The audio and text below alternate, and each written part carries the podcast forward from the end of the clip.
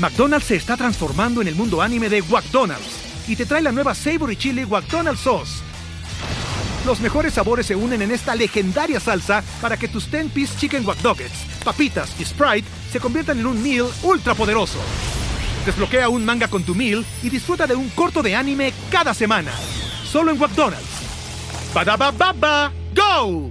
En McDonald's participantes por tiempo limitado hasta agotar existencias.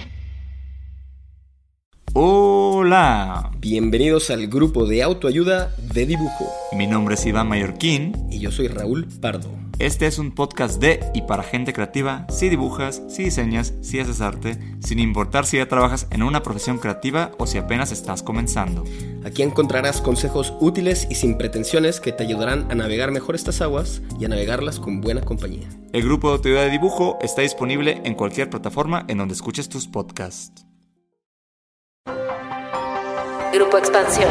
Videojuegos como Free Fire, Call of Duty o Years of War, entre otros, están siendo utilizados por el crimen organizado para reclutar a jóvenes a participar en sus organizaciones como halcones. Ante esto, el gobierno federal emitió un decálogo para alertar de los peligros de jugar en Internet para los menores, mientras que la postura del presidente López Obrador ha sido la de criticar a este medio como si fuera el responsable de tales situaciones. Pero, ¿ese es el enfoque correcto? ¿En verdad los videojuegos tienen la culpa del contexto de violencia que nos rodea? Esto es Geek Hunters, los negocios detrás de tus gadgets. Geek Hunters.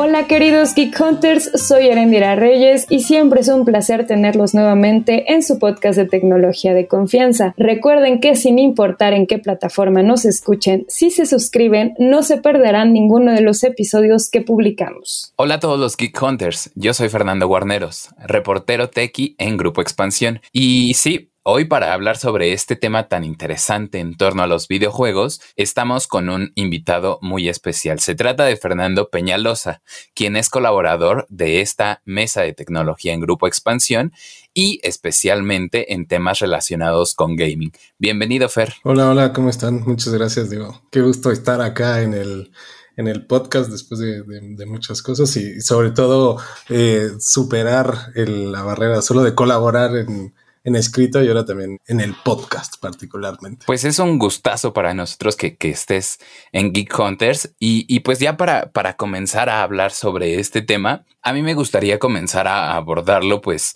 planteando o contextualizando pues el tema que sucedió con estos tres chicos que, que, fueron reclutados eh, en Oaxaca, o bueno, las organizaciones estas criminales utilizaron videojuegos para acercarse a ellos. Entonces creo que esa dinámica está siendo muy relevante, o sea, que se acerquen a ellos a través de mostrar que son buenos jugando y, y después los invitan también a participar en otras actividades a partir de las cuales pueden eh, generar dinero no sé, incluso algunos de ellos pues siguen comprando skins o mejoras para sus jugadores. Vimos esta semana que, la Secretaría de Seguridad Pública emitió un decálogo y creo que hasta ahí estaba muy bien o estaba bien la, la perspectiva que el gobierno tenía para proteger a los, a los chicos, pues porque al final de cuentas son temas que, estamos viendo y tienen relación con ciberseguridad también. El problema también han sido las declaraciones del presidente. Es una muestra de que en realidad no están entendiendo el problema. Yo quizá ahí tengo también esta cosa de, voy a decirlo, no creo que el,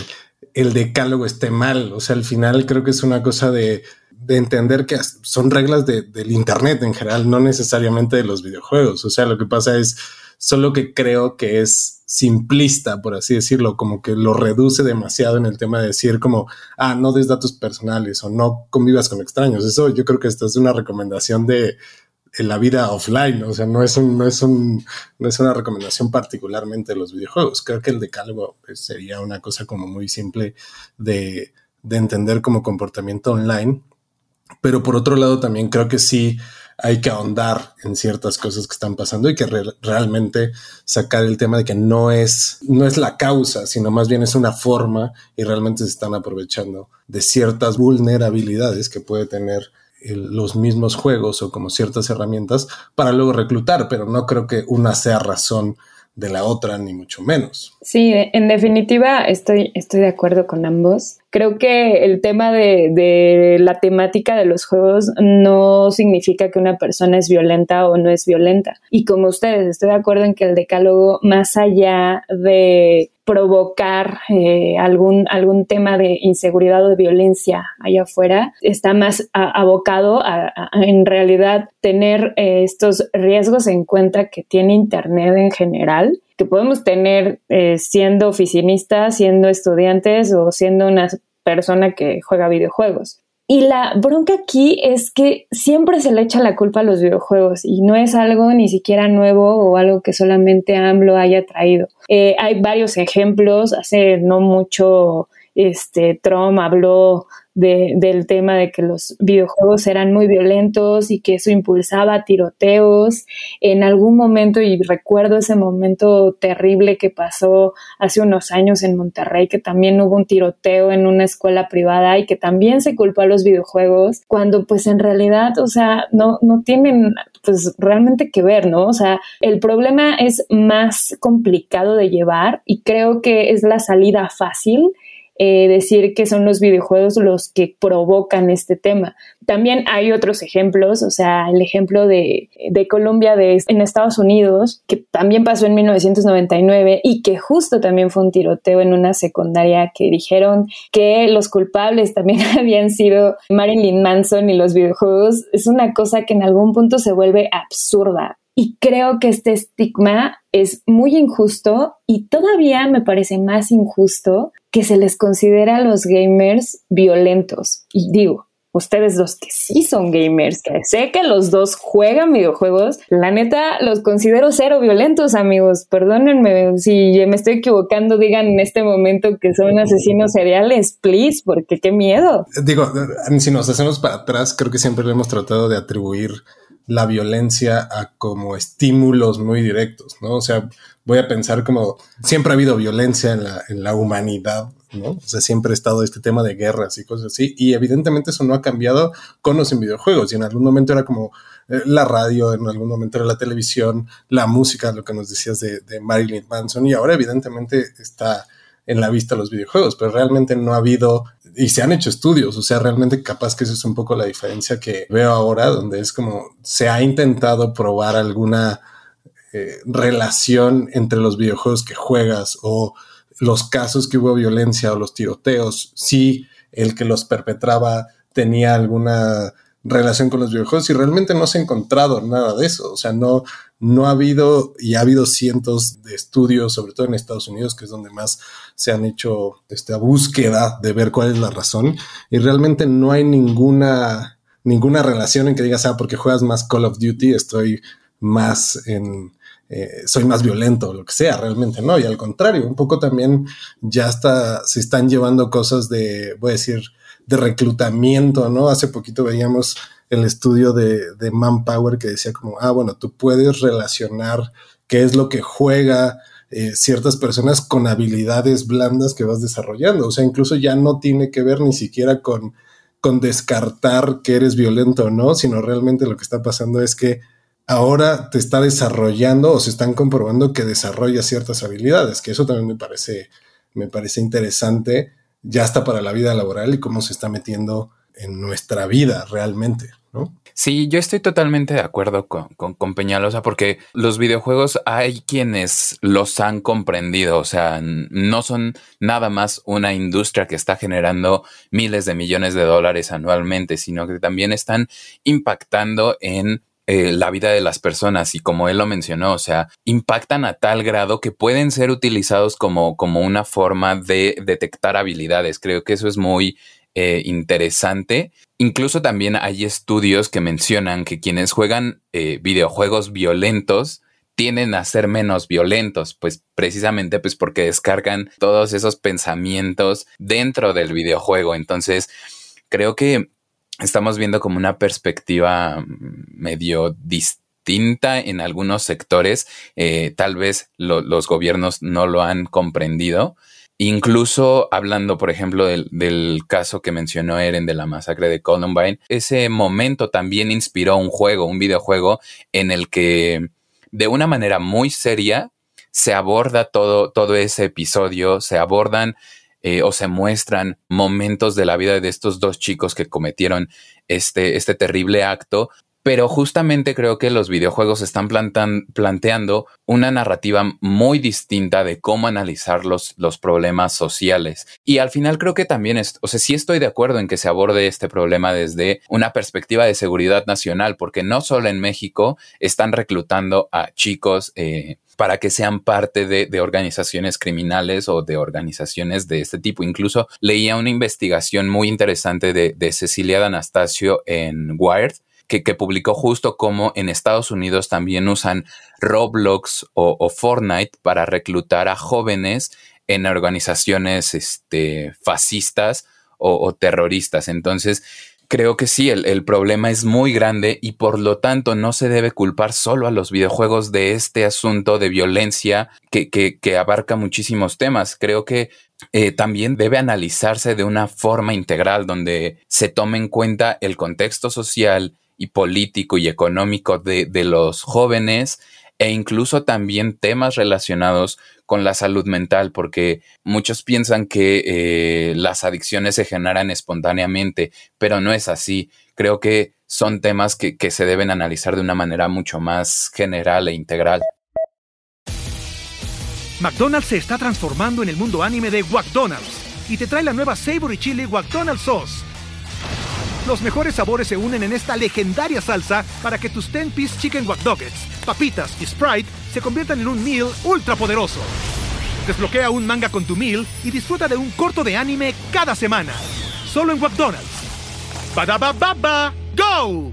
En McDonald's participantes por tiempo limitado hasta agotar existencias. Creo que es un punto súper importante, Fer, porque sí hay, o sea, creo que una, algo en lo que hemos caído en cierta forma es que esta falta de educación, esta falta de alfabetización digital han hecho que el tabú crezca cuando en realidad, y, yo me incluyo un poco en eso, ¿no? O sea, por ejemplo, narrativamente, muchos videojuegos son obras de arte, o sea, y no sabes la cantidad de creatividad que hay detrás de ellos, eh, la cantidad de personas talentosas que están creando música, que están creando paisajes, que están llevando, por ejemplo, toda esta parte narrativa de ciudades, de episodios de la historia, como es el tema, por ejemplo, de la Segunda Guerra Mundial, que hay videojuegos maravillosos de la Segunda Guerra Mundial que son muy realistas, que entiendes que es un momento histórico que fue cruel para, para, la humanidad. Entonces, narrativamente también puedes aprender muchísimo de los videojuegos. Y creo que eh, este ese tabú. Los, la neta, los, la gente que juega allá afuera, pues es de todo tipo y encuentras a gente de todas las edades y estamos cayendo en el error de solamente esquematizarlos a un cierto tipo de personas, que está bien en cierta forma que se focalice en el tema de los niños porque sí tienen más riesgos de poder caer, vamos, en, en un tema de ciberseguridad. Son más vulnerables, obviamente, tienen eh, tal vez sí tienen mucho acceso a, a, la información digital, pero no tienen justo una correcta evangelización y muchas empresas de ciberseguridad lo que incluso dicen constantemente es que se tiene que involucrar también educación digital desde la educación básica. Y eso es una cuestión completamente distinta a que bueno los videojuegos son malos o internet es malo. No lo que pasa es que hay personas malas en la vida física offline y hay personas malas en la vida digital. Entonces hay cifras que son importantes. Obviamente es bueno saber que en México se está empezando a pensar en esto, que los padres cada vez son más conscientes de lo que sus hijos pueden encontrar en línea. El tema incluso de moderar horarios, de establecer como reglas de ciberseguridad. O sea, es bueno. Y es bueno que, por ejemplo, Kaspersky diga que 5 eh, de cada 10 educa a sus hijos está bien que sean cinco, o sea, que sea la mitad, pero ¿qué está pasando con la otra mitad? O sea, no le puedes justo echar la culpa a lo que está pasando allá afuera si tú desde casa tampoco estás tomando muy en serio este tema. ¿Qué piensan? Yo justo ahí eh, creo que parte de estos eh, estigmas o como estos este, eh, cosas que uno tiene en la cabeza, o sea, primero creo que el creer que los videojuegos son exclusivamente de, de jóvenes o de niños, eso evidentemente ya cambió. creo que, por ejemplo, o sea, estas, estas cosas me parecen relevantes. O sea, la edad promedio del gamer en México es de 32 años. O sea, no estamos hablando de niños ni mucho menos. O sea, estamos hablando de adultos bien adultos, no adultos recientes, ¿no? Y eso también tiene otro grado, además que el 70% de esos adultos son gamers, o que tienen hijos, este, este 70% de, de los gamers. Entonces también creo que a medida que vayamos creciendo vamos a tener mucho más esta relación, así como cuando ibas con tu o cuando ibas con tu papá a jugar fútbol o lo que sea, o con tus papás y que tenías esa actividad, creo que también vamos a empezar a ver mucho más esta relación de, ah, ahora yo juego con mis hijos, o sí directamente, porque si yo hoy tuviera un hijo que tiene ocho años, por ejemplo, que podría empezar a jugar con él. O sea, creo que también esa relación hace una sensación muy diferente de cómo se realizan las actividades. Ya no es un hijo solo, sino que pueden ser actividades como padres e hijos. Y un poco también ahí todo este tema que, decía Cere de, la división de los juegos, o sea, está la PEGI realmente que divide en cinco categorías que serían como los de tres años, en adelante, que sería como para toda la familia, de 7 años en adelante, de 12, de 16 y 18. Y creo que también eso es relevante en el sentido de que os está viendo la, la distribución que hay de estos juegos y realmente, por ejemplo, más de 18 solo es el 8% de los juegos. Que tienen, evidentemente, sí, sí hay una cosa que está pasando y que sí me di cuenta, que ha crecido el número de juegos, o en porcentaje por lo menos, que son de más de 18 y que la cantidad, por ejemplo, le ponen así como ahora tenemos en la comida, así como el sello de alto en sodio, alto en no sé qué, también evidentemente viene esta cosa de mal lenguaje, de, de, violencia y estas cosas, y realmente sí veo que hay un incremento en los juegos que son violentos, por así decirlo, o sea, eh, o que por lo menos tienen estos sellos de violencia. Voy a decir algo de los 1400 juegos, sí mil tienen la cantidad, o sea, tienen el sello de violencia. O sea, sí es un, sí es un punto importante en el hecho de que se está creciendo, ¿no? Y por ejemplo, voy a decir algo, en 2018 el 10% de los juegos eran PEGI 18 y, a, y ahora en 2020, o, por lo menos el año pasado, 16% de esos juegos ya tenían esta clasificación como adultos, ¿no? Entonces sí creo que es una cosa que, si bien no llevamos a no es que diga como, ah, la violencia nos está llevando y todas estas cosas, pero sí creo que es importante pensar que tantos juegos violentos hay. Incluso lo platicábamos entre nosotros era hace poco, que era como, ah, si viene el lanzamiento de Warzone y de Battlefield y no sé qué. En realidad todos terminan siendo una relación a la guerra y en alguna relación como de disparos y esta cosa que quizá podríamos, eh, no sé si cambiar o si podríamos pensar en la cantidad de juegos violentos que estamos haciendo, quizás solo como una cosa de variar la cantidad de cosas que, que suceden, pero tampoco es que, como decíamos, eso no genera más violencia, ¿no? Incluso pienso en el afectado aquí fue Nintendo diciéndole que todos los Nintendos eran, eran malos y al contrario, creo que Nintendo es el que lo hace mejor en el sentido que muy pocos juegos o de sus eh, juegos emblema, realmente muy pocos o, o ninguno me atrevería a decir tienen violencia, o sea, todo el que tenga que ver Mario, por ejemplo, Animal Crossing, que es el juego más zen que he visto yo creo que en los últimos tiempos y creo que eso también tiene mucho que ver en cómo desarrollamos y de cómo nos vinculamos. Creo que eso es un acierto también de algunas empresas de decir, no voy a apostar a la violencia, sino más bien apuesto por otros y todo el mundo juguemos Mario Kart. ¿no? O sea, eso, eso no, no, tiene ninguna diferencia. Sí, y yo estoy completamente de acuerdo contigo, Fer, porque pues creo que hay una diferenciación eh, muy establecida en la industria de qué es este apto para los niños y de qué no es. O sea, como en todo, hay, hay contenidos que en definitiva no son aptos para los, los niños. Creo que eh, establecer estas diferenciaciones no está mal, es parte de, y, y tú mencionaste que, que, ahora los videojuegos están como los sellos de, de, la comida. Y sí, o sea, creo que también ha habido un avance en ese tema, o sea, se ha cambiado la manera en que están presentadas estas etiquetas en los, en los videojuegos, o sea, ahora son mucho más sencillas de entender. Eh, eh, también he notado que por ejemplo, en, entre grupos de coleccionistas o así, pues les enoja que esté ahí la A grandota para todo público, porque, pues, no sé, o sea, se llega a ver feo. Pues sí, pero creo que es una buena medida para, para tener un mejor entendimiento de las clasificaciones de los videojuegos. Y si bien en ese tema lo han hecho de mejor forma, a mí me parece preocupante que no se ha entendido eh, a cabalidad la, industria de los videojuegos. Mencionábamos anteriormente el, tema de, Manpower, cómo utilizan esto para, para reclutar a los trabajadores a los empleados e incluso tuvimos una plática aquí en Geek Hunters sobre este tema. Les recomendamos también que vayan y busquen ese podcast porque eh, lo, platicamos. El crimen organizado al parecer también ha aprendido a utilizar estas plataformas digitales e incluso de una mejor manera que, el gobierno. O sea, a mí me parece muy alarmante que el gobierno no haya comprendido que estas plataformas pueden utilizarse de esta manera y en cambio estos grupos les estén sacando mucho más provecho. O sea, creo que eso es un tema de, ciberseguridad que ha quedado desatendido. Ay, mi ciberseguridad olvidada por los gobiernos. La realidad creo que es esa. O sea, eh, no es solamente el tema de videojuegos, o sea, somos vulnerables, seguimos sin que entiendan realmente qué es lo que pasa con la industria, de dónde viene.